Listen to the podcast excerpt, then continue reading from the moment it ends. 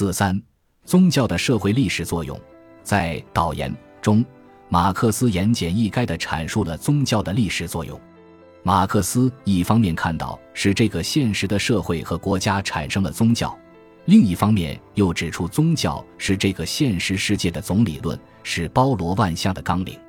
宗教是这个现实世界的具有通俗形式的逻辑，是现实世界的狂热、道德约束以及苦难世界的灵光圈。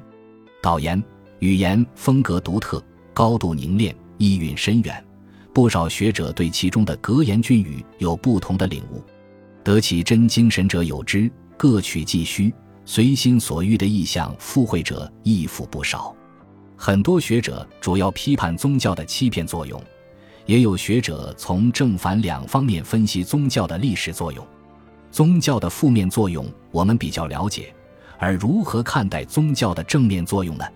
有些学者认为，现实世界之所以需要宗教的庄严补充，是因为宗教是崇高的，宗教理想给人以努力向上的动力。宗教也补充了现实世界的缺陷，人类因宗教而崇高。与其说马克思全面分析了。宗教在人类历史上所起的作用，不如说马克思揭露了人类的宗教化的历史以及人类社会被宗教奴役的现实。马克思通过对这一事实透彻的分析，揭示了宗教给人和人类社会带来的根本性的异化。宗教是人民的鸦片，是人的虚幻的太阳。人类世界的思想模式、思维逻辑、人的道德基础、道德约束的来源。人类世界的庄严神圣的光芒，以及世界得以慰藉并能为现实提供根本辩护的一切的总根据，就是宗教。宗教是这个世界的总理论，是它的包罗万象的纲要。可见，这个世界和全部人类史是被宗教浸润、被宗教包裹、被宗教塑造的，其来源于宗教，也被宗教扭曲。这是一个宗教化了的世界。这是马克思对宗教在人类历史上的作用的全面正视和深刻反思。人类的历史离不开宗教。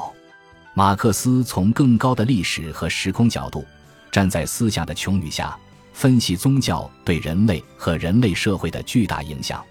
人的文化就是宗教的文化，人的存在就是宗教徒的存在。人类社会存在本身的维系，人类社会的道德维系。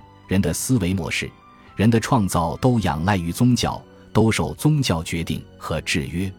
只是这个宗教是广义上的宗教，所以反对宗教的斗争，间接的就是反对以宗教为精神慰藉的那个世界的斗争。那个世界以宗教为慰藉，那个世界被宗教所征服。在手稿中，马克思在评价费尔巴哈时指出。费尔巴哈的伟大功绩在于他证明了哲学就是宗教。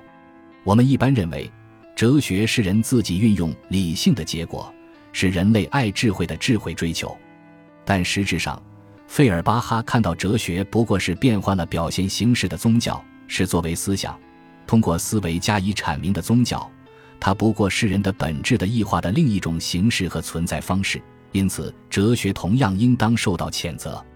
在导言以及之后手稿等著作中，马克思站在宗教是世俗世界一切的总根源的角度，揭露宗教的鸦片作用和无处不在的影响，揭露宗教的历史作用的实质，从而批判一切哲学、道德等所谓人的文化，反对以宗教为精神慰藉的那个世界，反对那些使人成为被侮辱、被奴役、被遗弃和被蔑视的东西的一切关系，反对奴性的。让人丧失自我的一切东西，在马克思主义看来，宗教的历史作用十分巨大。人类的世界是宗教化了的世界，人类的历史是建立在宗教基点上的历史，而这正是今天人类要反思、要决裂的。清除宗教对人类的约束，消灭人类的异化，正本清源，返本归真，超越宗教，是人类解放的要求和根本。领略了这个总的精神后，我们看到。马克思进一步具体地指出宗教作用的表现：宗教为这个颠倒的世界提供慰藉和辩护。在这个变异的现实世界中，人只能在宗教中使自己的本质得到幻想的实现。因此，宗教成为现实世界的精神慰藉，给人以虚幻的幸福。宗教又表达了人们对现实苦难的抗议，安抚人们的心灵。